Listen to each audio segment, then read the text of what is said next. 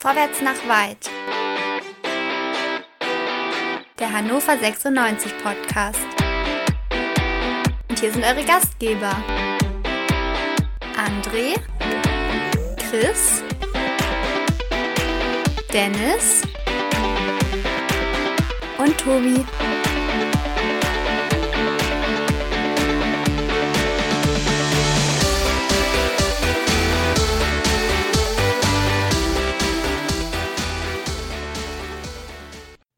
Einen wunderschönen guten Abend, liebe Hörerinnen. Herzlich willkommen zu Vorwärts nach weit, dem 96 Podcast bei meinsportpodcast.de. Wir stehen kurz vor dem Beginn der Rückrunde. Die Spannung steigt. 96 hat ein Heimspiel gegen den ersten FC Kaiserslautern und darüber wollen wir heute Abend sprechen. Mein Name ist Tobi, an meiner Seite heute Abend der André. Guten Abend. Einen wunderschönen guten Abend, liebe 96 ZuhörerInnen. Die Rückrunde steht an, ich bin heiß. Es ist die letzte Rückrunde aller Zeiten in der zweiten Liga. Wir freuen uns. Oh, das ist aber schon eine kleine Ansage. Dennis, du bist auch dabei. Schönen guten Abend hier. Ja, moin auch von meiner Seite. Ähm, ich freue mich. Endlich wieder, endlich wieder richtigen Fußball zu gucken. Schön. Endlich wieder richtigen Fußball gucken, da hast du völlig recht. Und natürlich, Alex, auf dich können wir nicht verzichten, denn du wirst uns sagen, wo sind Stärken, wo sind Schwächen von unserem Gegner und welche Taktik könnte 96 wählen. Schönen guten Abend, Alexander Kiene, unser 96 Vorwärts nach weit Fußballlehrer. Guten Abend. Guten Abend in die Runde. Ein Hallo an alle 96-Fans und auch an alle anderen, die zuhören. Ja, da gibt es, glaube ich, einige. Deswegen dürfen wir, vielleicht müssen wir auch geheim sein und dürfen nicht so viel verraten. Aber das besprechen wir vielleicht zu einer späteren Stunde. Alex, wir erinnern uns noch an das ähm, erste Spiel der Saison 96 auf dem Betzenberg. Ähm, am Ende war es dann 1 zu 2, etwas unglücklich. Dann ist viel passiert. Lautern ist Vierter nach der Hinrunde. 96 ist Fünfter. Ähm, was kannst du uns über Lautern sagen? Ähm, also, wie haben die sich entwickelt? Wir waren doch eigentlich, also ich will jetzt dich nicht inkludieren, aber wir waren doch eigentlich der Meinung, Lautern wird es schwer haben, vielleicht die Klasse zu erhalten. Und plötzlich sind die Vierte. Erklär uns das mal. Ja, äh, grundsätzlich muss man erstmal sagen, äh, dass äh, der erste FC Kaiserslautern ähm, ja, den Schwung des Aufstieges mitgenommen hat. Ähm, und ja, auch natürlich mit dem guten Start, mit dem Sieg gegen Hannover 96 im Heimspiel, ja, dann auch gleich ein erstes Ausrufezeichen gesetzt hat. Und die Mannschaft hat es insgesamt auf jeden Fall verstanden, ähm, ein starkes Kollektiv in dieser Hinrunde äh, zu, zu schaffen. Trainer Dirk Schuster, der ja noch in der alten Saison vor den Relegationsspielen installiert wurde, damals etwas überraschend von Sportdirektor Thomas Heng, der sich von Trainer Marco Antwerpen getrennt hatte. Dirk Schuster hat es geschafft, ja, zum ersten den Schritt in die zweite Liga, diese Rückkehr zu realisieren und jetzt auch, wie gesagt, eine Mannschaft zu formen, die aus meiner Sicht ja eine sehr gute Hierarchie in der Truppe hat, eine gute Achse und es immer wieder auch schafft, aus einer guten Balance zwischen Defensive und Offensive es den Gegnern schwer zu machen. Äh, ein sehr unangenehmer Gegner, der, und äh, da werden wir sicherlich auch noch zu sprechen kommen, äh, auswärts, bis er eine tolle Bilanz vorweisen kann, noch ungeschlagen ist, äh, glaube ich, Dritter in der Auswärtsstatistik ist. Und äh, von daher erwartet 96 wirklich auch zu Beginn gleich ein starker Gegner, ein Gradmesser und ich denke, wir alle in Hannover, aber auch äh, darüber hinaus äh, freuen uns auf diesen Restart. Ähm, ich war gestern ja bei der äh, NP Sport Gala, wo auch das komplette 96-Team vor Ort war. Und da hat man auch bei den Spielern rausgehört, die haben Bock auf diesen Start. Die sind total motiviert, wollen äh, natürlich auch gerade dieses erste Spiel zu Hause vor einem Publikum gewinnen, wollen ein Stück weit auch die Hinspielniederlage wettmachen. Äh, und von daher denke ich, sind alle hoch motiviert. Andererseits sage ich auch, so dieses so ein erstes Spiel nach so einer langen Pause, aufgrund der WM war es ja jetzt wirklich eine sehr lange Winterpause, ist immer ein Stück weit eine Unbekannte. Man weiß noch nicht, welche Form bei beiden Teams vorhanden ist. Der Spielrhythmus fehlt, äh, die entsprechende Wettkampfhärte muss sich wieder angeeignet werden. Natürlich waren beide Teams im Trainingslager, haben sich vorbereitet. Äh, haben beide auch eine erfolgreiche Generalprobe gehabt. 96 hat letzte Woche Kiel 2-1 geschlagen. Kaiserslautern hatte gegen die U23 von Hoffenheim gewonnen. Aber wir alle wissen ja auch, Training, Testspiele ist immer das eine. Aber wenn es dann in den Wettkampf geht, äh, ja, da muss man einfach performen. Und von daher dürfen wir gespannt sein, äh, welche der beiden Mannschaften besser in den Rhythmus kommt und gleich am ersten Spieltag eine Top-Performance abrufen kann. Ja, da hast du recht, aber wenn wir mal hingucken, also Vierter gegen Fünfter, ähm, ich lehne mich mal ein bisschen aus dem Fenster und sage, ähm, von diesem Spiel hängt eine ganze Menge ab. Also es werden mutmaßlich 8000 Gästefans im 96-Stadion, im nächsten Stadion sein. Ähm, wenn 96 gewinnt, glaube ich, dass sie ein gewichtiges Wort um den Aufstieg mitreden werden. Wenn sie verlieren, habe ich da eher Sorge. Alex, gehe ich da zu weit oder könnte das so ein realistisches Szenario sein, dass wenn du gewinnst, du dann auch wirklich mittendrin bist im Rennen und den Aufstieg? Ja, von der Tabellenkonstellation hast du es angesprochen. Der fünfte spielt gegen den vierten. Das ist schon äh, ein Spitzenspiel. Äh, verspricht ja auch dieses Samstagabendspiel. Es ist ein Verfolgerduell. Das heißt, äh, man kann äh, sich äh, oben weiter festsetzen, insbesondere auch an den Aufstiegsplätzen dran sein. Und ein guter Start ist sowieso immer wichtig fürs, fürs eigene Gefühl, auch, auch insgesamt für das Selbstvertrauen äh, in der Truppe. Ich sage aber auch, ähm, es ist nur das erste Spiel. Es sind danach noch genug Spieltage, äh, wo man ähm, ja eine, eine, erfolgreiche Entwicklung auf den Platz bringen kann. Aber nochmal so für dieses erste Gefühl bei der Mannschaft, auch bei den Fans, beim Umfeld ist es extrem wichtig, äh, gerade auch so ein Heimspiel zu nutzen, um erfolgreich zu starten. Und das wird die Aufgabe für 96 sein. André, ähm, wie siehst du denn das? Also ich, ich meine, ich erinnere mich noch genau an unsere erste Sendung vor der ähm, neuen Saison, der jetzt laufenden Saison. Und wir waren uns alle einig, Lautern, das, also ich meine, gut, gegen Dresden, wir haben es denen gegönnt irgendwie. Ja, wir finden, dass dann schon eher KS Lautern als Dynamo Dresden in der zweiten Bundesliga sein sollte.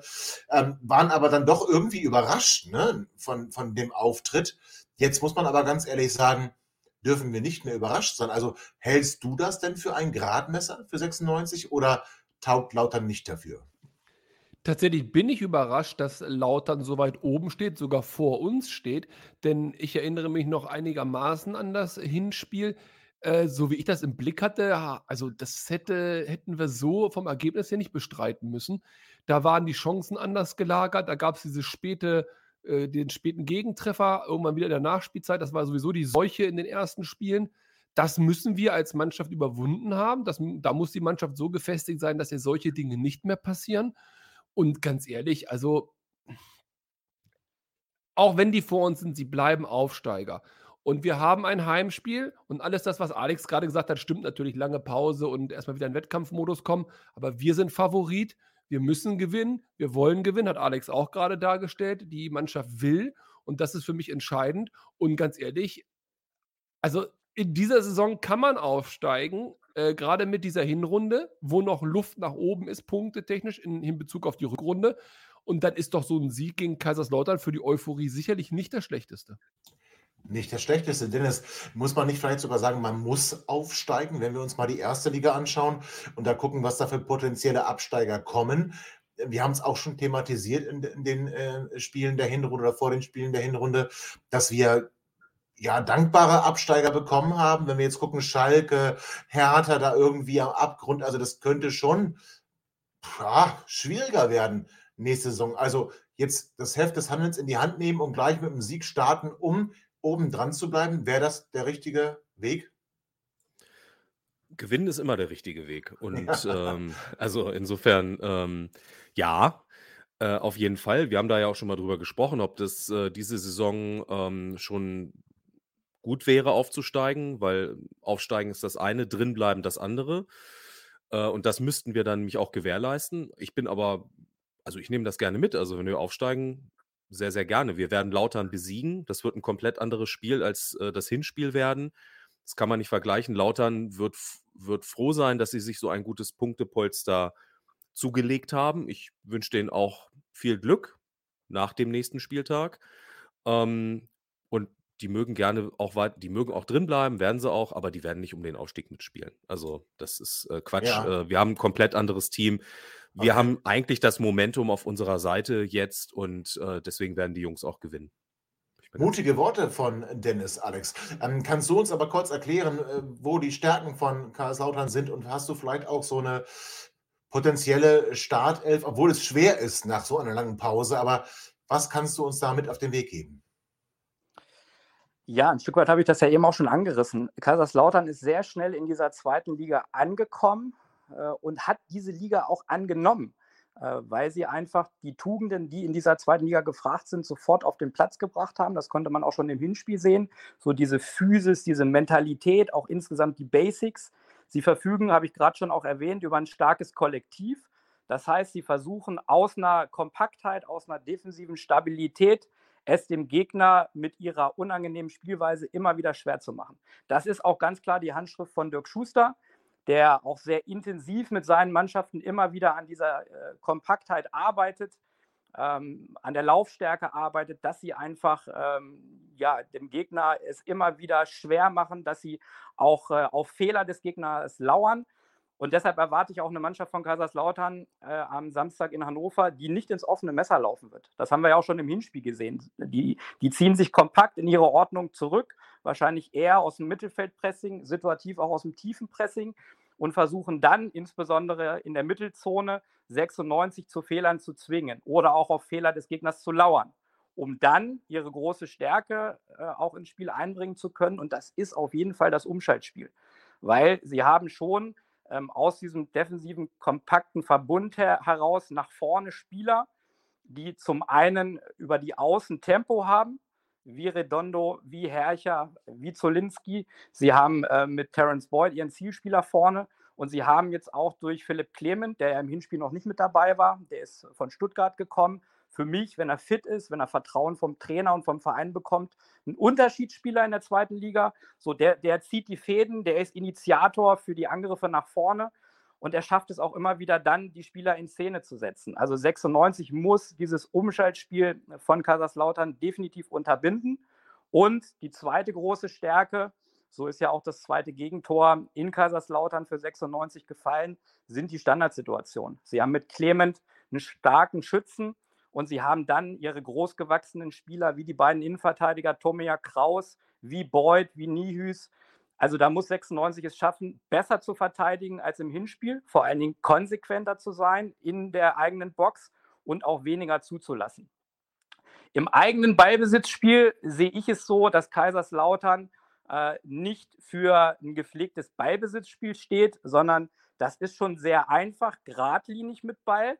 Das heißt, wenn sie unter Druck gesetzt werden, ähm, werden sie häufig auch das mittellange Bälle einsetzen auf ihren Zielspieler Boyd.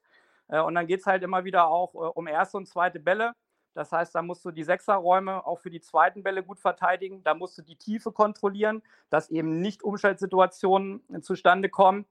Ähm, und ansonsten wird äh, Kaiserslautern sehr zielstrebig und schnörkellos versuchen, äh, schnell die Zonen zu überbrücken und eben nicht über, über ein gepflegtes Kurzpassspiel kommen. Sie haben trotzdem mit Clement jemanden, der, äh, wie schon erwähnt, äh, Angriffe initiieren kann, der gute Bälle in die Schnittstellen spielen kann. Den musst du unter Kontrolle haben. Ähm, aber das ist das, was ich von Kaiserslautern insgesamt erwarte. Trotz dieser genannten Stärken gibt es auch aus meiner Sicht, und das hat man im Hinspiel gesehen, aber auch in äh, den Spielen zuletzt, in Düsseldorf, in Bielefeld, äh, Defizite, die Kaiserslautern aufweist. Zum einen denke ich, dass sie nach wie vor Fehler unter Pressing machen und da auch Ballverluste im Aufbau- und Übergangsspiel haben. Und dann sind sie halt anfällig, wenn sie nicht geordnet sind. Zum anderen haben sie gerade hinten im Defensivverbund Probleme im Tempo, in der Beweglichkeit am Boden. Also wenn du es schaffst, schnell dann auch äh, in die Tiefe zu spielen, durch schnelle Passkombinationen auch die Schnittstellen zu bedienen, dann haben sie äh, im zentralen Bereich, gerade bei den Innenverteidigern, äh, Probleme in Handlungsschnelligkeit. Äh, und dann äh, kannst du auch in der Box äh, Torerfolge generieren.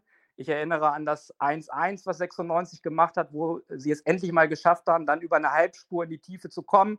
Flacher Ball in die Box und Nielsen hat damals, glaube ich, den Ausgleich gemacht. Das sind Dinge, wo Kaiserslautern Probleme kriegen kann. Und das muss 96 möglichst viel über die 90 Minuten hinbekommen. Ihr habt es angesprochen, vom Kader her ähm, ja, es ist schon auch ein eingespielter Kader, weil ähm, es äh, Sportdirektor Heng und Trainer Schuster geschafft haben, den Aufstiegskader weitestgehend zusammenzuhalten. Äh, sie haben dann Philipp Clement dazu geholt, haben dafür auf der anderen Seite jetzt wunderlich abgegeben, der ja im Hinspiel noch auf der Zehnerposition gespielt hat. Der ist zurück zu Viktoria Köln gegangen. Sie haben Chifchi, äh, den Sechser, verliehen in die Türkei. Äh, und dafür haben sie Nikolai Rapp von Werder Bremen ausgeliehen, auch ein Sechser, den ich auch in der Startelf erwarte. Ähm, also ja, schon auch eine eingespielte, durchaus auch erfahrene Truppe, wenn man an Neuzugänge wie Lute denkt. Auch Clement hat schon äh, Erfahrung im Erst- und Zweitligasektor. Äh, und deshalb so diese Mischung aus Erfahrung, unangenehmer Spielweise, Kollektiv, das führt dazu, dass es diese Mannschaft geschafft hat, auf Platz 4 vorzustoßen. Äh, von der Systematik können wir das erwarten, was äh, Trainer Dirk Schuster auch schon in der Hinrunde hat spielen lassen. Das wird wahrscheinlich ein 4-2-3-1-System sein. Äh, mit Andreas Lute im Tor. in der Viererkette erwarte ich Kevin Kraus und Boris Tomiak im Zentrum. Innenverteidiger, die sicherlich nicht filigran Fußball spielen, aber die mit ihrer Zweikampf- und Kopfballstärke, ihrer Robustheit hinten den Laden dicht halten sollen und die andererseits offensiv ihre Stärke bei eigenen Standards einbringen sollen. Im Außenverteidigerbereich erwarte ich links äh, den erfahrenen Hendrik Zuck und rechts wahrscheinlich Kapitän Jean Zimmer. Eine Alternative stellt natürlich immer Erik Durm dar, der ja auch im Hinspiel äh, rechts in der Viererkette verteidigt hat. Wenn das passiert, ist es möglich, dass John Zimmer eine Position nach vorne rückt. Es ist natürlich auch klar, dass Kaiserslautern weiß, dass 96 vor allem über die linke Seite mit Köhn Stärken in der Offensive hat. Von daher ist es gut möglich, dass sie diese Seite auch erstmal dicht machen wollen und vielleicht eher auf die defensivere Variante setzen. Das muss man abwarten. Auf den Sechserpositionen erwarte ich Nihüs und Neuzugang Nikolai Rapp, die auf dieser ähm, zentralen äh, Tandem-Situation äh, einfach die Räume zumachen sollen, immer wieder auch mit der Viererkette in diesem Verbund agieren sollen. Äh, und vor ihnen wird Philipp Clement versuchen, die Fäden zu ziehen, die entscheidenden Aktionen auch nach vorne zu initiieren und äh, ja, Bälle in die Tiefe spielen, äh, auch möglicherweise selber Torgefahr heraufbeschwören, indem er nachrückt. Äh, das wird ein Spieler sein, den 96 auf jeden Fall aus dem Spiel nehmen muss. Über die Außen erwarte ich links Kenny Redondo und rechts eigentlich Philipp Herrcher. Alternativ habe ich gerade schon erwähnt, John Zimmer. Es gibt dann noch gute Alternativen mit äh, Zolinski, mit Hanslik, ähm, auch im, im, Mittelfeld mit Marlon Ritter, der aber zuletzt äh, aufgrund einer Oberschenkelverletzung ausgefallen ist. Und ja, vorne im Zentrum erwarten wir Zielspieler Terence Boyd, ähm, ja, jemand, der immer wieder gesucht wird, um Bälle festzumachen, abzulegen und um äh, gerade auch in der Box vorne seine Qualitäten in der Luft und am Boden zum Erfolg zu bringen. Das ist das, was ich erwarte. Wenig Veränderung im Vergleich zum Hinspiel, ähm, aber ja, eine erfahrene Mannschaft, die versuchen wird, in Hannover den Schwung des letzten Jahres mitzunehmen. Ja, Alex, vielen Dank für die Analyse vom kommenden Gegner, dem ersten FC Kaiserslautern.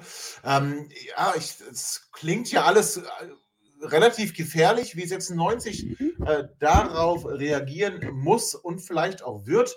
Das hören wir gleich nach einer kurzen Pause. Willkommen zurück, liebe HörerInnen, zu Vorwärts nach Weit, dem 96-Podcast bei meinsportpodcast.de. Wir sprechen über das erste Spiel der Rückrunde, ein Heimspiel nach langer, langer, langer, langer, langer Pause. Das haben wir schon thematisiert. Und äh, Alex hat uns gerade schon erklärt, wie Lautern auftreten wird. Eine potenzielle Startelf hat er uns gegeben. Dennis, wir haben schon über das äh, Trainingslager im Winter gesprochen in Belek. Viele Regen, ein Sieg, eine Niederlage, ein Unentschieden.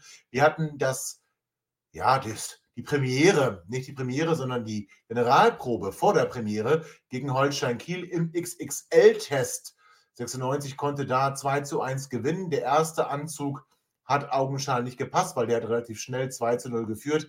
Denn es, wenn du jetzt die ganzen Ausführungen von Alex nochmal Revue passieren lässt und auch die Eindrücke von 96 aus der Hinrunde und aus dem Trainingslager, ist das wirklich ein Prüfstein für uns? Oder müssen wir das, wie du vorhin gesagt hast, wirklich, ich sag mal, locker ergänze ich, gewinnen. Okay, ähm, Prüfstein. Ja, also ähm, wir sollten schon, schon äh, jeden Gegner auch ernst nehmen in der zweiten Liga. Das haben wir jetzt, glaube ich, äh, die letzten Jahre gelernt, auch lernen müssen. Und ähm, so ein bisschen ähm, äh, ja, äh, da, ich glaube, das tut uns auch gut, da jetzt äh, nicht ganz so euphorisch ranzugehen. Nicht, nichtsdestotrotz wissen wir ja, was unsere Stärken sind. Und wir werden, wird, wird ähm, Alex mir vielleicht auch äh, recht geben, wir werden sicherlich ein komplett anderes Team sehen, jetzt zu Hause gegen das? Lautern. Ähm, bitte? Werden wir das? Ja, werden wir. Äh, Im Gegensatz zu dem Spiel, ähm, äh, zu dem äh, Eröffnungsspiel gegen Lautern. Also das, wir werden in einer anderen Systematik spielen. Es werden andere Spieler auf dem Platz sein und wir haben, wir haben uns eingespielt als Mannschaft und jetzt können wir unsere Stärken zeigen. Lautern hatte uns das voraus. Die sind ähm, hochgekommen, die haben äh, wenig verändert, die haben das tatsächlich, die haben das angenommen und da waren sie uns im Vorteil. Jetzt haben wir das aufgeholt und jetzt können wir unsere Stärken ausspielen. Und da muss man ganz klar sagen, sind wir von der Mannschaft her auf allen Positionen besser besetzt und müssen das dementsprechend auch gewinnen. Bei aller Demut. Aber Ja. ist so. Klingt ein bisschen nach André. Oder André? Also schließt du dich da an? Demut verbindest du mit mir? Auf keinen Also Fall. das, äh, alle, das alle, alles vor, ne? also alles vor Demut. Alles vor Demut verbinde ich mit dir. Ja, aber ich meine, das sage ich euch jetzt ja auch schon seit gefühlt äh, 96 Jahren hier. Nochmal, also wenn wir nicht breite Brust haben als Hannover 96, weil wir Hannover 96 sind, ja, dann äh, können wir hier den Sandhausen-Podcast aufmachen. Das mag ja manche erfreuen mich nicht. Also ich finde schon zu Hause gegen Kaiserslautern und wir reden nicht, dass Kaiserslautern mit Olaf Marschall und Djokovic oder wie der hieß. Djokaev hieß er, glaube ich, nicht Djokovic, ist auch egal. Also auf jeden Fall, über die reden wir ja nicht. Äh, dementsprechend, also es, es muss ja, ist ja ein Sieg her. Und ganz ehrlich, was interessiert mich auch die anderen? Also jetzt zum Thema Demut, ich will jetzt nicht wieder anfangen, aber also bis auf dieses eine Mal, wo Fürth hauchdünn uns mal besiegt hat, also hauen wir die doch weg, oder? Also das ist doch, äh, zu Hause hauen wir sie weg. Ja, finde ich schön, dass du über Fürth sprichst, wenn wir vor dem Spiel gegen Ja, Kaiserslautern da hat es einmal nicht geklappt, Aber da habe ich das Wort Hau so. weg gesagt und da hat es irgendwie nicht geklappt Ja. gegen Fürth damals. Das erinnere ich so. mich noch, deswegen bin ich da sehr vorsichtig an der Stelle, aber Okay. Kaiserslautern. Thekenmannschaft. Thekenmannschaft. Thekenmannschaft, ja, genau, genau. Alex, also eine Thekenmannschaft ist lauter nicht, das hast du uns gerade schon herausgestellt. Ähm, aber schau du mal auf das Trainingslager. Schau du mal auch auf die Spieler, die wir dazu gewonnen haben. Wir haben keine Transfers gemacht, dennoch haben wir den Kader, ja, haben wir ihn verstärkt oder haben wir ihn nur ergänzt? Wir haben drei Spieler aus der U23, die jetzt so ein bisschen im Fokus sind. Wir haben Janik Lürs, der vor allem im letzten Testspiel in Belek einen sehr guten Job gemacht hat. Ähm, wir haben mit Momulu hier einen sehr, sehr schnellen, eigentlich rechts außen, Alex, äh, die Position, die wir gar nicht haben. Und äh, wir haben auch mit Mustier im, im defensiven Mittelfeld jemanden dazu gewonnen, der augenscheinlich zumindest besser ist als Gal und Dua. Alex, also was kannst du uns über 96 sagen? Wo stehen sie und sind sie wirklich so viel stärker, wie Dennis und André behaupten? Zunächst mal finde ich es immer wichtig, äh, dass man natürlich versucht, eigene Spieler aus dem eigenen Nachwuchsleistungszentrum in die Profimannschaft zu integrieren. Das ist natürlich auch gerade für die Jungs im NLZ extrem wichtig, dass sie sehen, äh, ja, wenn ich Leistung bringe, wenn ich die entsprechenden Potenziale habe, auch die entsprechende Einstellung, dann kriege ich die Möglichkeit, äh, oben mich zu zeigen, im Trainingslager, in den Trainingseinheiten.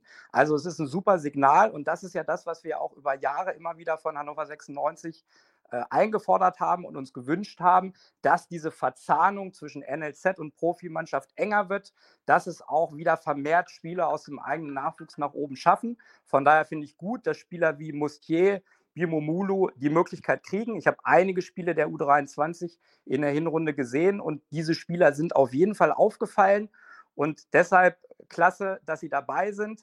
Trotzdem finde ich, sollte man primär das Augenmerk auf, auf die Jungs legen, natürlich jetzt auch, die äh, sich in der Hinrunde als Kollektiv gut entwickelt haben. Und daran muss man weiter anknüpfen. Ich hatte ja auch in der letzten Analyse vor dem Winter gesagt, ja, du hast jetzt nochmal Zeit mit dem Trainingslager, mit den Trainingseinheiten äh, an Details zu arbeiten, äh, Dinge zu verfeinern, vor allen Dingen auch äh, ja, im spielerischen Bereich, im taktischen Bereich Fortschritte zu erzielen.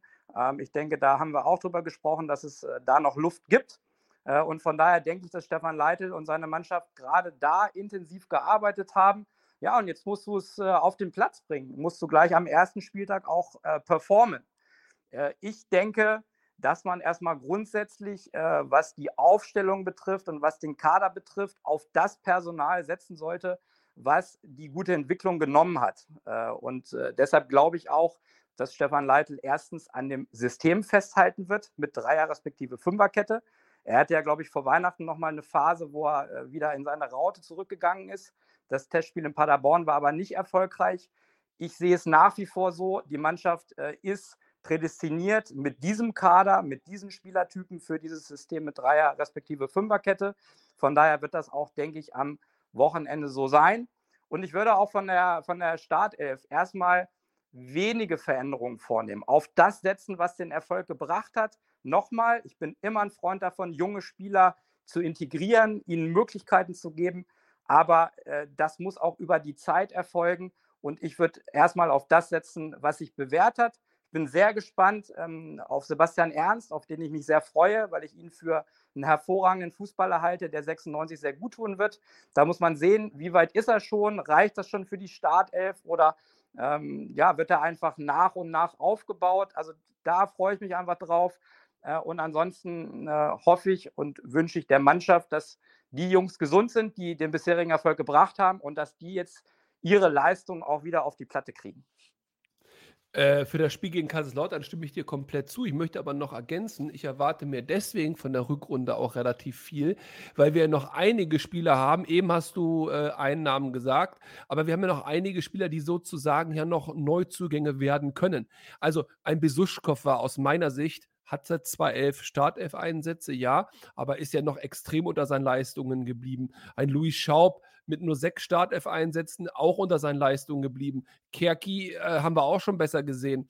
Ähm, also dann, wie gesagt, äh, Ernst kommt von seiner Verletzung zurück. In, in der Abwehr haben wir mit unserem neuen Youngstar, äh, der hat dann nach dem Pokal, glaube ich, sieben Start-F-Einsätze gehabt. Der ist ja auch quasi eine Art Neuzugang. Also wir haben, finde ich, im Vergleich zur Hinrunde, insbesondere zum Beginn der Hinrunde, haben wir eine deutliche Qualitätsbesserung und das ist das Wichtigste. Wir haben noch Potenzial bei denjenigen, die aus meiner Sicht in der Hinrunde ihr Potenzial noch nicht hundertprozentig abgerufen haben. Das heißt, ich erwarte mir auch, was du richtig sagst, die Eingespieltheit, die Details, die man jetzt eingeübt hat. Ich erwarte mir Punkte technisch und spielerisch eine bessere Hinrunde ähm, oder eine bessere Rückrunde, als die Hinrunde war und damit auch mehr Punkte. Und ich bin wirklich sehr, sehr zuversichtlich und habe da großes Vertrauen in den Trainer und die Mannschaft für diese Rückrunde. Ja, André, du machst da schon gleich in den Umschlag. Sehr schön. Und äh, hiefst uns quasi schon auf den Aufstiegsplatz. Alex, aber lass uns mal kurz gucken. Ähm, Startelf. Du hast gesagt, es wird wahrscheinlich Dreier-Fünfer-Kette sein. Das ist, glaube ich, äh, sicher zu erwarten, weil du auch richtigerweise gesagt hast, ähm, Paderborn lief nicht so gut. Es war auch im Trainingslager nochmal so ein bisschen probiert, ob wir nicht auch mit einer 4-4-2-Raute spielen können. Können wir offensichtlich nicht. Also, ich glaube, im Torzieher ist gesetzt. Wie würdest du sonst aufstellen, wenn du Stefan Leitl wärst? Ich würde an äh, diesen fünf Spielern hinten äh, festhalten die zuletzt vor dem Winter äh, ja, erfolgreich zusammen agiert haben. Und das wären für mich in der Dreierkette Burner, Neumann und Airbnb. Äh, links Köhn und rechts Moroja. Äh, Warte, da will, ich, da will ich ganz kurz rein. Da will ich ganz kurz rein. Äh, also ja. dann doch Airbnb. Ich hatte das Gefühl, dass er im Trainingslager so ein bisschen im Vergleich zu Luca Kreins verloren hat. Aber für dich dann doch äh, Nummer 1 Wahl, ja? Also Nummer 1 Wahl im Sinne von er spielt und nicht Kreins spielt. Ich kann in erster Linie das bewerten, was ich gesehen habe. Äh, und das waren die Spiele vor Weihnachten. Äh, ich habe natürlich äh, nicht die Trainingseinheiten im Trainingslager gesehen. Klar, ich habe auch mal ein Testspiel mir angeguckt über, über einen Stream. Ähm, aber ähm, ich kann in erster Linie das bewerten, was ich gesehen habe. Und da muss ich sagen, dass einfach Airbnb sehr gut zu Derek Köhn passt auch sehr gut in eine Dreierkette, weil er erstens äh, ein gutes Tempo mitbringt, um auch Köhn abzusichern, um auch in der Tiefe äh, gut zu verteidigen, Dinge ablaufen zu können. Er hat ein gutes äh, Partnerverhalten mit Derek Köhn gehabt, auch finde ich mit Burner. Äh, und er hat aus meiner Sicht auch äh, ein, ein ordentliches Aufbauspiel. Da kann man in den Feinheiten noch Dinge verbessern, äh, keine Frage aber er hat eine gute Vertikalität in seinem Aufbauspiel gezeigt und deshalb finde ich, dass er in diesem Verbund für mich jetzt erstmal äh, spielt äh, und alles andere muss man dann abwarten. Ich glaube auch, dass so diese Konstellation mit einem erfahrenen Burner im Zentrum als Kapitän, als Führungsspieler in dieser Achse und daneben mit Neumann und Ariam B, äh, zwei, zwei schnelle, eher jüngere Spieler, das, das funktioniert. Und es ist auch immer wichtig in dieser Systematik, dass du diese offensiven, hohen Außen absicherst. Äh, weil Moroja und Köhn haben ja, das wissen wir, ihre Stärken in der Offensive. Äh, sie stehen auch sehr hoch und deshalb brauchst du Außenleute äh, mit, mit Tempo, auch Beweglichkeit, die äh, gut durchschieben, die gut die Tiefe kontrollieren.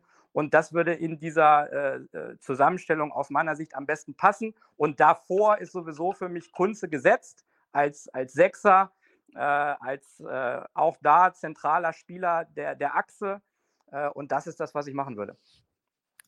Es war Frage an den Trainer. Ja. Frage oh. an den Trainer. Hat es jemals in der Geschichte des Fußballtrainerseins einen Trainer gegeben, der einen jungen, hoffnungsvollen, talentierten Spieler siebenmal in Folge in die Startelf gesetzt hat, um ihn dann ohne Verletzung nach der äh, Pause aus der Startelf zu nehmen? Also, was gibt's doch nicht, Alex, bitte. Ja, gebe ich dir grundsätzlich recht. Man muss natürlich so, immer Tobi. auch. Äh, so, Tobi, er hat mir recht gegeben, ja, Tobi. Hast Moment, Moment, ja, ja, ja Moment. Kleiner, so kleiner Einwand. Ja, genau. Ja, kle kleiner Einwand Nö, natürlich. Muss nicht. Äh, kleiner Einwand natürlich. Du guckst natürlich immer im Trainingsprozess, äh, ja, wie hat der Junge jetzt im Winter gearbeitet? Äh, wie sind äh, die, die Trainingsleistungen? Wie sind die Werte? Wie waren auch die, die äh, Testspiele? Also es gibt immer äh, leistungstechnische Gründe, äh, ja, um vielleicht auch Wechsel vorzunehmen, aber das kann ich mir in dem Fall nicht vorstellen. Ich glaube eher, dass der Junge noch stärker wird, weil er jetzt länger auch mit der Mannschaft arbeitet, weil er auch länger jetzt mit seinen Mitspielern äh, agieren kann im Training, in den Testspielen. Und ich erwarte mir von Airbnb eine noch stärkere äh, Rückrunde weil er jetzt hier angekommen ist, weil er jetzt genug Zeit hatte, sich zu akklimatisieren, sich zu integrieren, auch in die äh, technisch-taktischen Abläufe reinzukommen. Und deshalb, ähm, ich bin eh ein Freund davon, junge Spieler zu fördern äh, und einzusetzen, habe ich immer gemacht als Trainer. Und deshalb äh, würde er für mich auf jeden Fall in der aktuellen äh, Konstellation gesetzt sein. War auch gar nicht so kritisch gemeint. Also äh, ich sage nur, äh, RB und äh, Köln sind vielleicht auch gute Musiker. Ja, also vielleicht muss man auch da nochmal ein Talent fördern. Aber du hast recht, du hast ein Händchen gehabt. Dennis Undaff ist ein Beispiel, aber nicht das einzige Beispiel, aber vielleicht das prominenteste Beispiel ja, wo du auch wirklich aktiv Jungs aus der Jugend integriert hast, die jetzt im Profifußball ihren Fuß gefasst haben. Dennis, du wolltest was, was sagen. Ja, bitte. Ja, und ich, äh, ich, ich wollte nur ergänzen, dass wir uns ja auch trotzdem freuen sollten, dass wir ähm, äh, mit, mit Kreins gerade wieder jemanden haben, der sehr gut ähm, offensichtlich ins Trainingslager ähm, gekommen ist, gut durchgestartet ist, der auch wieder Druck machen kann, eben auf ähm, die anderen Spieler in der Endverteidigung, das hatten wir auch lange nicht. Die waren ja relativ, das stellte sich ja von alleine auf. Ähm, so dass auch nochmal ein, ein Dem irgendwie reingeworfen werden musste, ähm, zeitweise in die Innenverteidigung. Also insofern ähm, finde ich, sind wir da momentan echt gut aufgestellt. Gut aufgestellt, das stimmt. Alex, du hast gesagt, für dich ist ganz klar Fabian Kunze auf der 6 gesetzt. Das restliche Mittelfeld, wie stellt sich das auf aus seiner Sicht? Ja, die Position neben Kunze, ähm, das ist tatsächlich äh, eine Position, wo man überlegen kann, wo man jetzt auch die Vorbereitung bewerten sollte. Ähm, Besuschkow oder Leopold. Beide Spieler haben äh, ja ihre Stärken, ihre Attribute, die sie einbringen. Ähm, von der rein physischen, körperlichen Komponente würde aus meiner Sicht Besuschkow besser zu Kaiserslautern passen. Ähm, aber ich gebe euch auch recht, ich kenne ja nun äh, Max auch äh, aus seiner Zeit in Regensburg. Da war er ein absoluter Leader, Führungsspieler. Da hat er unglaublich viele Angriffe initiiert mit seinem guten Fuß. Ähm, und ich erwarte mir schon jetzt auch äh, von ihm, dass er im neuen Jahr ähm, sich steigert, noch konstanter, noch effizienter auch für die Mannschaft agiert. Leopold hat mich sehr positiv überrascht. Ein Spieler, der ein enormes Potenzial hat, da auch mit Sicherheit noch weiter wachsen wird also es gibt ja manchmal so Entscheidungen, ähm, da muss man sich das Training, da muss man auch nochmal die Vorbereitung Revue passieren lassen. Da muss man auch vom Bauchgefühl manchmal entscheiden als Trainer. Und das ist so eine Position neben Kunze, wo man einfach auch die Form äh, bewerten muss und auch gucken muss, was passt besser zum Gegner. Ähm, vom Gefühl her Besuschkow, aber Stefan Leitl wird es wissen, der hat die Jungs täglich dabei. Äh, und da muss man abwarten, wie er sich entscheidet. Davor die Zehnerposition ja, da kommt es tatsächlich aus meiner Sicht darauf an, wie fit ist Sebastian Ernst. Ich habe gehört, dass er jetzt einen guten Einsatz gegen äh, Holstein Kiel hatte. Ähm, ich weiß aber auch aus eigener Erfahrung, wie das so ist, wenn man lange verletzt war. Er kann noch nicht diesen Rhythmus und diese Wettkampfhärte haben. Das muss er sich im Laufe der Rückrunde jetzt erarbeiten. Und von daher ist die Frage, ist er schon so weit vom Beginn an? Ähm, perspektivisch sage ich ganz klar, würde er dem 96 Mittelfeld sehr gut tun, weil er einfach spielerisch eine, eine, große Komponente reinbringt. Auch etwas, was mir manchmal bei 96 in der Hinrunde gefehlt hat. So dieses spielerische Element im, im Zentrum, auch mal kreative Momente zu schaffen, äh, was Außergewöhnliches zu machen. Das kann er einbringen. Deswegen, wenn er wirklich fit ist und wenn er, wenn er äh, auch äh, ja, mit dem Trainer in der Kommunikation so, sich so weit fühlt, dann äh, würde ich auf Sebastian Ernst setzen. Ansonsten würde ich erstmal bei Nielsen bleiben. Ähm, würde Ernst spielen, würde ich Nielsen einen vorziehen neben Teuchert. Ähm, ansonsten würde für mich Nielsen auf der 10 bleiben und dann würde ich vorne mit Teuchert äh, und Weidand spielen. Oder wie gesagt, Teuchert und Nielsen, wenn Ernst auf der 10 spielt. Interessant. André, Alex stellt also Hendrik Weidand, wenn Howie auf der 10 spielt, in den Sturm. Ich sage dir ganz ehrlich, ich würde neben Sadie den Tresoldi spielen lassen. Ja, du würdest aber ja auch äh, den Kreinsch hinten spielen lassen. Also von daher. Ja, heißt Kreins, aber ja, stimmt. Argument. Ja. ja, ja. Aber pass auf, äh, ich, ich, teile, ich teile deine Überlegung und aber auch die Einschätzung von Alex. Und zwar aus folgendem Grund. Wenn wir uns mal die Statistik also beides geht ja nicht, ne? hat.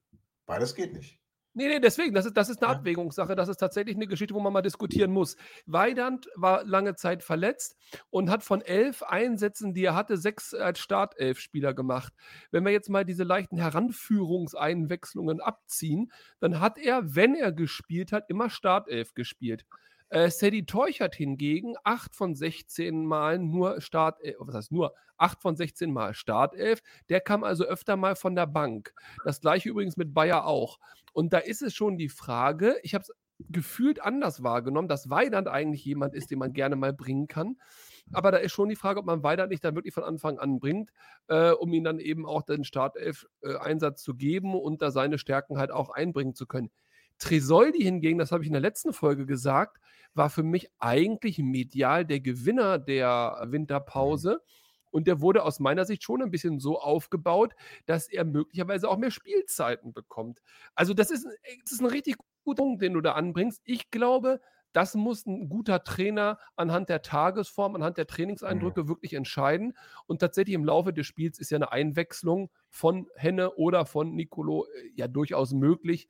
Aber ganz ehrlich, lass uns doch einfach 3-0 führen nach 70 Minuten und nach 60 Minuten und dann wird gewechselt. Dann haben alle noch mal ein paar Minuten, sind alle glücklich. Ja, das ist wieder André. Dennis, also ähm, du hast gerade genickt, als ich gesagt habe, Nicolo Tresoldi. Ähm, äh, André hat gerade gesagt, also ich, ich, weiß gar nicht, was er sagen wollte, aber er hat Hennes ähm, Startelf-Ansätze gelobt. Ich würde mhm. eher Hennes Einwechslung loben, weil er dann immer noch mal den gewissen ja, Effekt hatte. Er hatte einen Impact auf das Spiel. Er hat sich reingehauen. Er hat noch mal die Mitspieler mitgerissen. Also für mich ist dann doch eher Henne der Einwechselspieler und ich würde dann doch, wenn wir mal sagen würden, dass Howie auf der 10 spielt, würde ich tatsächlich mit Sadie und mit Nicolo beginnen. Ja, würde ich auch so sehen. Also, äh, Sebi Ernst, um nochmal auf die 10 zu kommen, würde ich Ja. natürlich wahnsinnig gerne wieder ähm, bei uns in der Startelf sehen. Ich würde ihn auch gerne auf der 10 sehen. Sehe ich komplett so wie, wie Alex und wahrscheinlich wie alle anderen hier auch gerade. Aber ich denke auch, der ist noch nicht so weit Ja. und es besteht auch gar keine Not gerade da was zu verändern, weil mit, mit äh, Howie hat es super funktioniert in der Hinrunde auf der Position. Und dann ist tatsächlich nur die Frage, wer spielt vor ihm. Und ja. da sehe ich es momentan auch so nach all dem, was ich jetzt so gelesen habe, habe ich den Eindruck und was, ich, was man sehen konnte, konnte ja nicht alles sehen, oh, habe ich den ja. Eindruck, äh, dass äh, tatsächlich Tresoldi ähm, die Nase eher vorn hat, weil Maxi Bayer gerade so ein bisschen gerade ein bisschen ein Tief zu scheinen zu haben scheint. Ja. Und ähm, ich würde es dann auch so sehen, äh, Henne ist ein, ist ein super Joker. Äh, Sadie hat das auch schon mal gezeigt, ist aber besser, ähm, wenn er von Anfang an kommt. Und der hat einfach die letzten Spiele immer getroffen, auch in den Testspielen. Ja. Das heißt also, den musst du eigentlich bringen. Also, aber bei beiden. Bayer siehst du es falsch. Bayer empfiehlt sich für eine Verpflichtung. Ja, Der das macht das wir auch. absichtlich Das, so, ja, das, macht das absichtlich so, dass wir ihn kaufen können. ja, ja, das können wir Ach auch so. gleich noch Ah, besprechen. ja, ist Äh, aber Alex, Alex, wenn du jetzt Trainer wärst von 96, also jetzt ohne, ohne Kritik an Stefan Leitl zu üben, aber ähm, der Sturm wurde so ein bisschen als, als ein Schwachpunkt gesehen.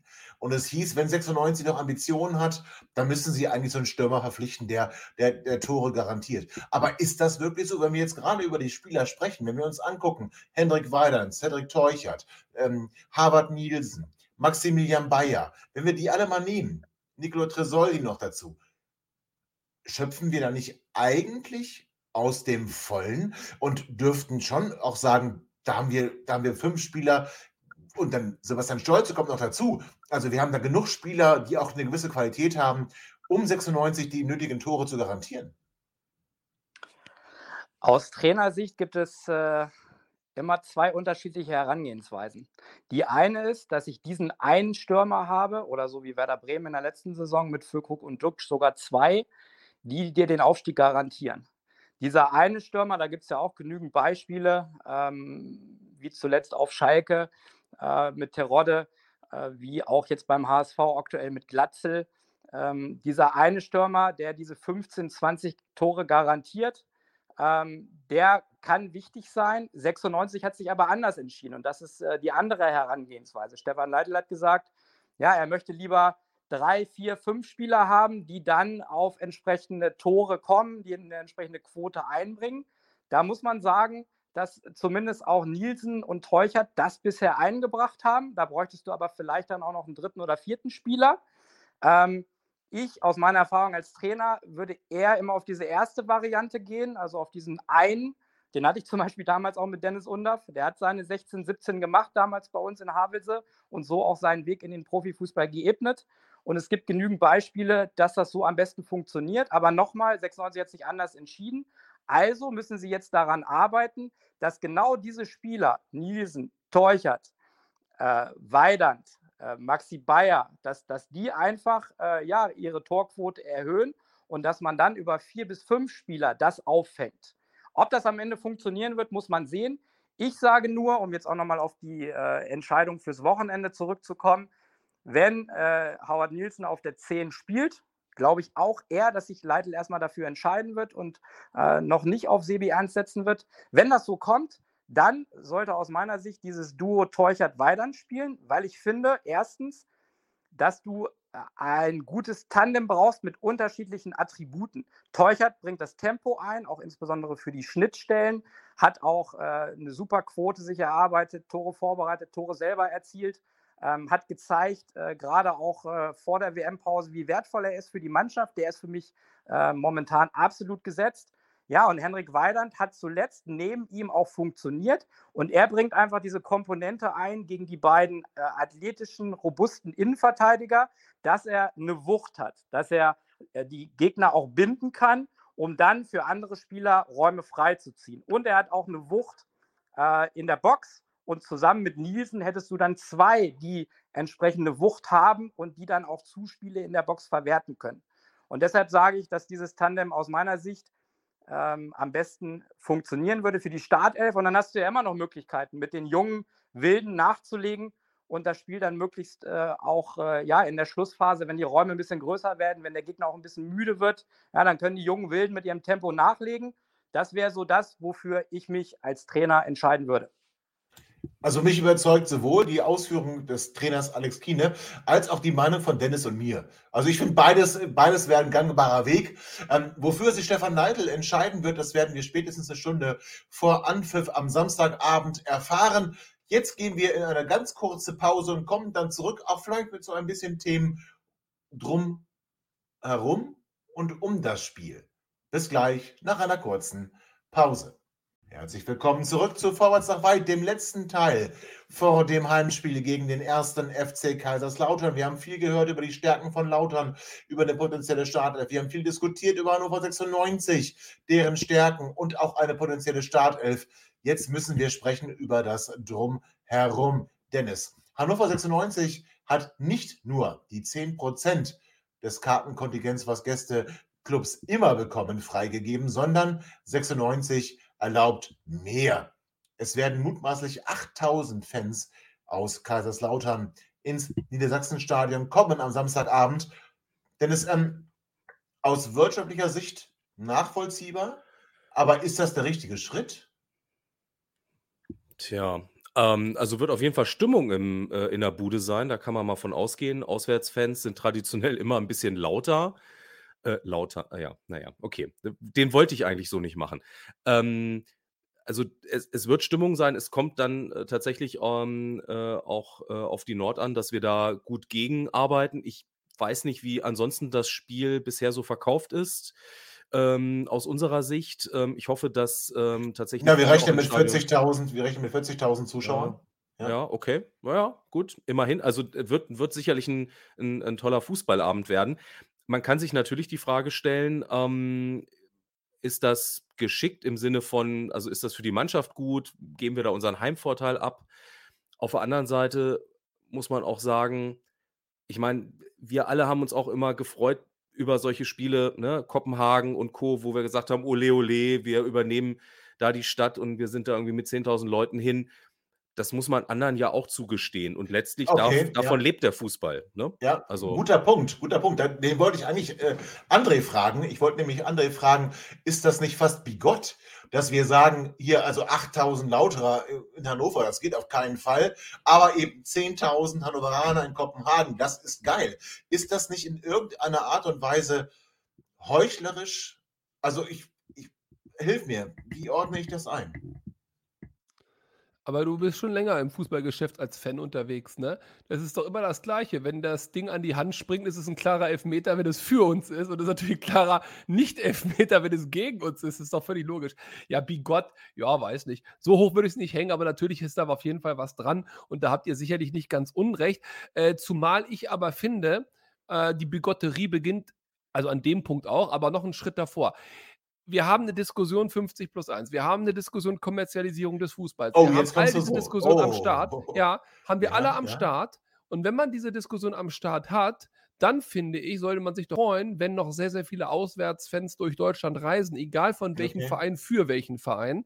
Denn das unterstützt ja im Prinzip die Traditionalisten, die Ansichten und vor allem auch die Möglichkeit, eben als Fans und als organisierte Fans auch ein Mitspracherecht zu generieren. Denn das ist ja das, worauf sich die Fans stützen, das große Fund, mit dem sie wuchern, dass es eben das Samstagabend-Topspiel ist. Und das Samstagabend-Topspiel ist es eben nur, oder nicht nur das nicht, aber auch insbesondere, weil eben Kaiserslautern ein Traditionsverein ist mit vielen Fans.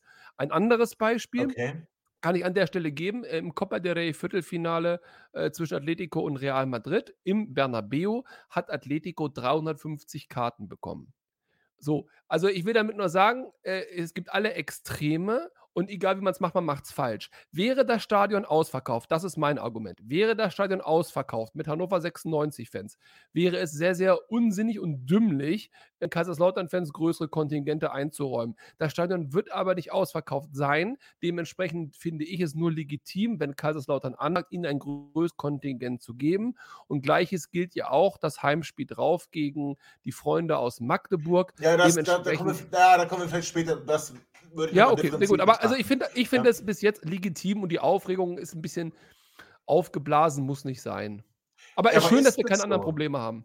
Ja, aber ist das so? Also ich meine, ich möchte da, ich möchte das doch nochmal von der anderen äh, Seite beleuchten. Natürlich hast du recht, wenn 96 Fans die ganzen Karten gekauft hätten, hätten die Diskussion nicht. Auf der anderen Seite machen wir es aber auch so, dass wir den Familienblock, ja, ich will nicht sagen räumen, aber zumindest den Familienblock auf andere Blöcke verteilen, damit mehr Gästefans kommen können. Und das finde ich schon schwierig. Das zeigt natürlich wieder, oder das zeugt natürlich wieder davon, dass wir rein wirtschaftliche Interessen haben. Ich finde aber, dass der gastgebende Verein, in dem Fall Hannover 96, jetzt nicht unbedingt alles dafür tun muss, damit mehr Gästefans kommen. Also ich bin da, ich bin da tatsächlich eher kritisch. Also ich hätte jetzt nicht mehr Kontingente freigegeben. Ehrlich. Äh, ich meine aber, 96 war tatsächlich, die wussten bis vor kurzem noch gar nicht, wie viele Lauterer kommen. Also ja, ähm, wie schlimm ist das Magdeburg, denn bitte? Magdeburg willst du gleich, äh, also, ja, pass, äh, nein, aber das spricht ja gegen diese ganze Wirtschaftlichkeit. Also Magdeburg willst du ja gleich drüber sprechen, deswegen. Ja, ich das finde, nee, nicht gleich, verzeih mir. Nee, ich, ich, ich meine sogar Aber- in einer späteren Sendung. Weil Okay, das äh, Spiel nicht Ähm, aber, aber also Lautern habe ich nicht das Gefühl, dass das jetzt, ähm, dass das jetzt geplant war. Also, das ist halt Von passiert. 96 meinst du? Ja, aber, aber das kann ja nicht einfach so passieren. Also ich erinnere mich an das erste Jahr Bundesliga, ist schon lange her, ne? 2003. Auswärtsspiel Werder Bremen. Ich rufe bei Werder Bremen an, möchte eine Karte haben, für den Gästeblock gibt es nicht. Dann sage ich, okay, habt ihr noch andere Karten? Ja, äh, du hast gerade nach Gästeblock gefragt, für dich gibt es keine andere Karte. So, das ist der richtige Weg. Ja, Ja, aber das nee, ist Moment, jetzt ja schon Moment, wieder aber- Opa aber- erzählt vom Krieg, Tobi. Also Nein, nein, das ist aber das ist ja aber- Das ist doch gar nicht so lange her, bitte. Ja, aber da das muss ist doch heute Bigott. keiner mehr an in der Ja, Geschäftsstelle. das stimmt, das stimmt, das stimmt. Ja. Das ist der Unterschied. Das ist der Tobi Unterschied. faxt ja. noch dahin.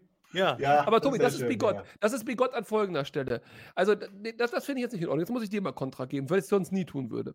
Also, dass man den Familienblock räumt, ist ja erstmal richtig, wenn man sagt, wir wollen mehr Kaiserslautern-Fans ins Stadion bringen. Weil du kannst ja nicht mehr Kaiserslautern-Fans auf die Süd klatschen und Da, dann da, neben den kritisi da kritisiere ich eher, wo der Gäste, äh, wo der Familienblock ist. Ja, das ist das in Ordnung. kritisiere ich dann eher. Ja. Ja, ja, habe ich verstanden. Ich will nur sagen, also, dass die da bleiben und man die Süd quasi für Lautern öffnet, geht nicht. Deswegen ist dieser Schritt folgerichtig. Jetzt sagst du, ich kritisiere aber, dass man den Familienblock räumt, hätte Kaiserslautern weniger Karten kriegen sollen. Wenn du das aber tust, passiert folgendes. Erinner dich bitte an das äh, UEFA, nee, das heißt gar nicht mehr so, Europa League-Spiel Ja. Barcelona gegen Frankfurt. Auch in Kaiserslautern, auch wenn die aus der Pfalz kommen, sind die Leute in der Lage, eine Internetadresse einzugeben. Und wenn die das tun, kommen sie auf den Ticketshop. Und wenn die über einen vernünftigen Client da reingehen, ich, und falls sogar Geotext gar nicht gesetzt sind beim Shop, ich weiß das gar nicht, Ja, also kaufen die sich sonst ja, Karten. ja. Und das finde ich ist sicherheitstechnisch ein viel, viel größeres Risiko, insbesondere wenn die Samstagabend äh, das Spiel erst ist und die vorher mit dem Zug aus Lautern schon fünf Stunden haben, um sich dann mit Dosenbier äh, voll zu trinken und dann in Hannover auch noch das ein oder andere Bierchen picheln können. Also Und ganz dann kurz, im. Zug gibt es schönes Fassbier. Also- Ja, aber du weißt, was ich meine. Also, Ich ich, weiß, finde es dann meinst, richtig, ja. dass man sagt, liebe Fans, das ist euer Bereich, wir geben euch auch mehr Karten, aber bleibt bitte in eurem Bereich. Aber nein, warum und, äh, geben wir euch mehr Ruhe. Karten? Nein, warum? Weil die also, sonst woanders reinkaufen. Die sind doch trotzdem im Stadion. Und dann sitzen die neben dir auf der West warum- oder auf der Ost aber und dann nee. schubst du die und dann haut ihr euch. Ja, ich bin jetzt weder West noch Ost, aber ähm, ich, Tobi ist also ja, ich, ist ja Pazifist, der würde das auch nicht machen, der haut niemanden. Nee, nee, ich, Also, ich, ich, ja. ich, ich pöbel nur. Ja, das ja. ist, ja, ja, Nein, aber- genau, ja. Aber das, Waldorf. also ja. ich, ich glaube, Magdeburg wird noch ein viel größeres Thema, aber das können wir nicht jetzt beurteilen oder behandeln. Bei Magdeburg behand, also beurteile ich noch viel kritischer, weil da eine gewisse Nähe zu anderen Vereinen ist. Lautern ist vielleicht ein bisschen unkritisch. Worum es mir aber geht, ist, dass wir die wirtschaftlichen Interessen deutlich höher bewerten als den vermeintlichen Heimvorteil. Und Alex, du als Trainer, du wirst mir doch zustimmen, dass so ein Heimvorteil nicht zu unterschätzen ist, oder? Also es macht auch einen Unterschied, ob du zu Hause spielst, vor Fans, die dich pushen oder auswärts. Das ist auf jeden Fall richtig. Es, es sollte immer ein Vorteil sein. Und als Trainer und als Mannschaft äh, setzt man natürlich auch darauf. Ich habe auch gestern gespürt, äh, als man so dem einen oder anderen Spieler zugehört hat, dass die sich extrem äh, auf den Samstagabend und vor allen Dingen auch das eigene Publikum freuen. Ähm, und da musst du es einfach schaffen, als, als Mannschaft auch so den Funken rüberzubringen, die Fans mitzunehmen. Und äh, das ist ein Faktor, auf den man als Trainer immer setzt. Aber nochmal, da muss so diese Symbiose zwischen Mannschaft und, und Fans einfach auch entstehen. Dafür muss die Mannschaft äh, immer in Vorleistung gehen. Und äh, dann erhofft man sich natürlich auch, dass die Fans und äh, das Stadion ein Faktor sind, um gerade zu Hause Punkte einzufahren. Ja, ihr hört es also, es, ist, es besteht da auch ein gewisses Risiko drin. Aber ja, es bleibt doch aber unser es kommt ja Stadion, kein Tobi. 96 bleibt Fan doch- es- weniger. Es ist, es ist, es Ja, bleibt unsere André. Arena. Es ist, äh, Ja, ja, Also- das ist mir, das ist, nee, das ist mir zu wenig. Nee, natürlich kommt deswegen kein 96er weniger. Das ist ja alles richtig. Aber die 96er, die da sind, sind vermeintlich nicht ganz so laut. Ihr habt es gesagt. Wie die Lauterer, die auswärts das Stadion von uns zu ihrem machen wollen, so wie wir es ja auch oft gemacht haben. Ist aber vielleicht auch eine Herausforderung. Ja, also Dennis, bist du denn da am Samstag? Dann ich fordere dich heraus. Ja, ich werde, ich werde ich möchte- lautstark aus, aus der Ja. Region rufen.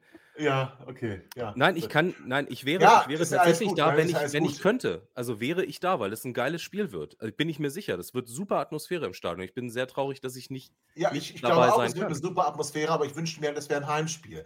Und das werden wir nochmal sehen. Aber das ist nicht das einzige Thema, was uns bewegt, sondern wir hatten, ich möchte sagen, das Ende der Pressefreiheit in Hannover. Ist das vielleicht ein bisschen zu hoch aufgehangen? Das werden wir sehen. Aber so ähnlich war ein Text in den Matzak-Erzeugnissen zu lesen, dass man sich Sorgen macht um die freie Berichterstattung. André, da will ich dich als Ersten fragen. Ich bin ja schon ein paar Jahre, du hast mein Alter ja schon oft hier herausgestellt, 96-Fan. Und ich erlebe auch schon Martin Kind seit seinem ersten Tag. Ich erlebe auch die hannoverschen Presseerzeugnisse, besonders aus dem Hause Matzak, immer sehr unkritisch. Und da wurde vieles einfach nur als Hofberichterstattung dann irgendwie abgedruckt und online veröffentlicht. Ich finde es absolut lächerlich, wenn sich die Matzak-Medien hinstellen und auf die freie Presse verweisen und sich beschnitten fühlen in ihrem Recht, über das Spiel gegen Holstein Kiel zu berichten. André, was sagst du dazu? Ja, ich finde es von allen Seiten eher eine, eine, eine traurige Geschichte. Das hätte man viel, viel schöner lösen können, ohne medial sich da diese Blößen auf beiden Seiten zu geben. Hm, inwieweit jetzt die Berichterstattung oder nicht erfolgte Berichterstattung einen Einfluss auf das Spiel hat, das wage ich gar nicht zu bemessen. Ich glaube aber, dass die vielen Kaiserslautern-Fans im Stadion größeren Effekt haben als die nicht vorhandenen Scouts oder, oder äh, Zuseher, die da ausgeschlossen waren. Oder dass man vielleicht in Kaiserslautern auch die Hats äh, quasi liest. Aber vielleicht ist das auch ein wirtschaftliches Ding, dass die jetzt sagen: Okay, pass auf, wir hätten 500 E-Paper nach Kaiserslautern verkauft, die wir jetzt einfach nicht losgeworden sind. Kann ja auch sein also ich weiß nicht, warum man aus beiden, aus beiden Seiten her daraus so, so, so ein Ding machen muss, was man so hochhängt. Aber es zeigt etwas anderes, es zeigt eine Entwicklung und äh, es ist natürlich ein bisschen schwierig. Also, wenn man keine anderen Themen hat, muss man sich halt die Themen suchen und dass es keine anderen Themen zu geben scheint, erfreut mich. Das erfreut mich allerdings auch. Und Dennis, ich will aber auch gleichzeitig sagen, ich finde es von 96 ein bisschen albern, da in irgendeiner Art und Weise Leute zu akkreditieren, denen aber zu verbieten, über dieses Spiel zu berichten. Keine Startaufstellungen, keine Analysen, mhm. keine Taktik, so, so, rein das Ergebnis. Das soll lächerlich mhm. Also, ich meine, sind wir doch mal ehrlich, wenn jemand aus Kaiserslautern das Bedürfnis gehabt hätte, in irgendeiner Art und Weise mehr zu erfahren als das 2 zu 1 als Endergebnis, dann hätte er das doch bekommen. Das ist doch, das ist auch von 96 ziemlich albern, oder nicht?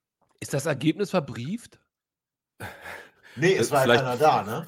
Ja, also weiß man auch nicht so genau. Ja. Vielleicht sind das auch Fake News. Aber ähm, tatsächlich, ja, ich sehe das auch, äh, also das ist tatsächlich Quatsch. Ich hätte dann gesagt, also entweder ist es ein, äh, ist es ein geheimes äh, Spiel, dann lasse ich gar keinen rein. Also dann, das, man, das kann man ja auch machen, dass man sagt, pass auf, Leute, wir lassen gar keinen zu. Dann ist es immerhin ehrlich. Und ansonsten, ähm, Lautern, äh, die, die müssen ja nur hier unseren Podcast hören. Dann sind sie perfekt informiert und alles Ach so, ist gut. Ja, genau. Ja, also, ja. so, unabhängig davon es ist ja, un also ich meine, die wissen doch auch, die beobachten doch auch den Gegner. Die wissen, wie wir die anderen Testspiele gemacht haben. Und wenn Stefan Leitl jetzt nicht mit drei Torhütern gespielt hat und festgestellt hat, oh, das ist jetzt aber hier irgendwie die beste Taktik, ja. ja, dann, dann ist es doch auch, also ganz ehrlich, dann ist es doch auch kein Geheimnis, wie wir spielen werden. Absolut.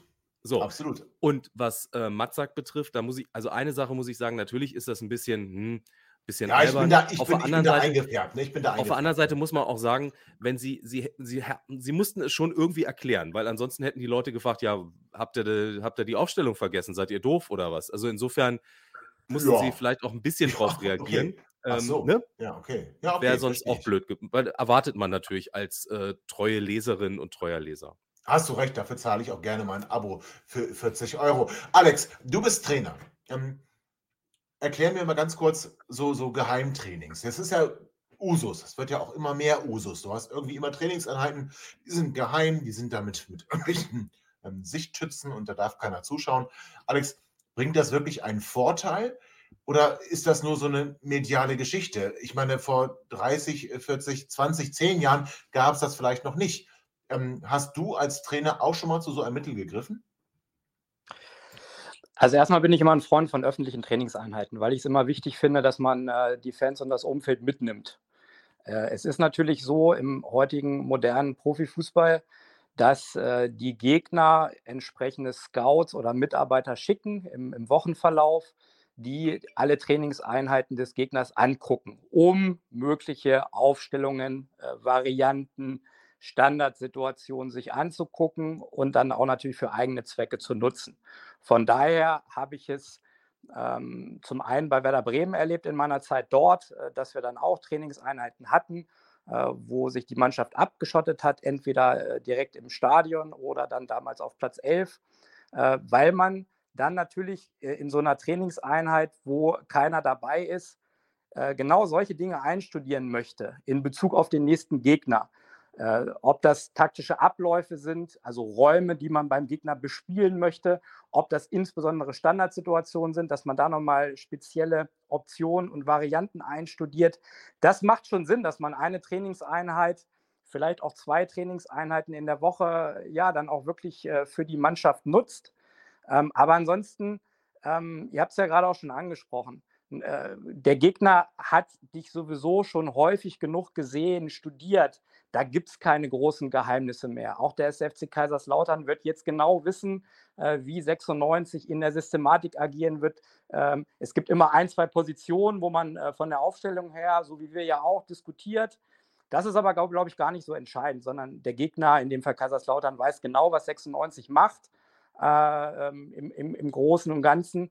Und deshalb ich bin immer ein Freund von öffentlichen Trainingseinheiten, ähm, habe aber, wie gesagt, das auch schon erlebt, äh, dass ähm, ja, geschlossen trainiert wurde. Äh, und es ist ja in anderen Ländern auch durchaus üblich. Also ich habe damals ja auch mal in, in England hospitiert. Ja, da wird nur die ganze Woche geschlossen trainiert. Da ist gar keiner reingekommen. Ähm, war jetzt nicht so mein Fall, aber es gibt auch da, wie wir vorhin schon drüber gesprochen haben, unterschiedliche Herangehensweisen. Äh, und deshalb, äh, ja, habe ich da schon auch einige Erfahrungen machen dürfen. Okay, halten wir fest, es ist nicht das Ende der Pressefreiheit. Und ich glaube einfach, äh, es zählt immer nur, dass du die bessere Mannschaft bist und am Ende ein Tor mehr schießt als der Gegner. So, halten wir fest, 96 und die Presse haben sich vielleicht, vielleicht einen Bärendienst erwiesen, das werden wir sehen. Ähm, ich möchte aber ganz kurz, dass wir einmal schnell so eine schnell Tipprunde machen. Ich fange an mit dir, André. 5 das Spiel am, gut, das war schnell. Dennis? 4-1. Alex? 1-1. Wow. Und ich glaube an ein 3 zu 0. Wir werden es sehen. Wir freuen uns auf das Heimspiel, auf den Beginn der Rückrunde bei Hannover 96. Wir sehen uns alle im Sachsenstadion am Samstag ab 20.30 Uhr. Bis dahin, bleibt gesund, bleibt stabil, bleibt uns gewogen und treu und denkt immer daran, 96 alle und bis bald. Ihr seid immer noch da? Ihr könnt wohl nicht genug kriegen. Sagt das bitte nicht den Jungs. So, jetzt aber abschalten.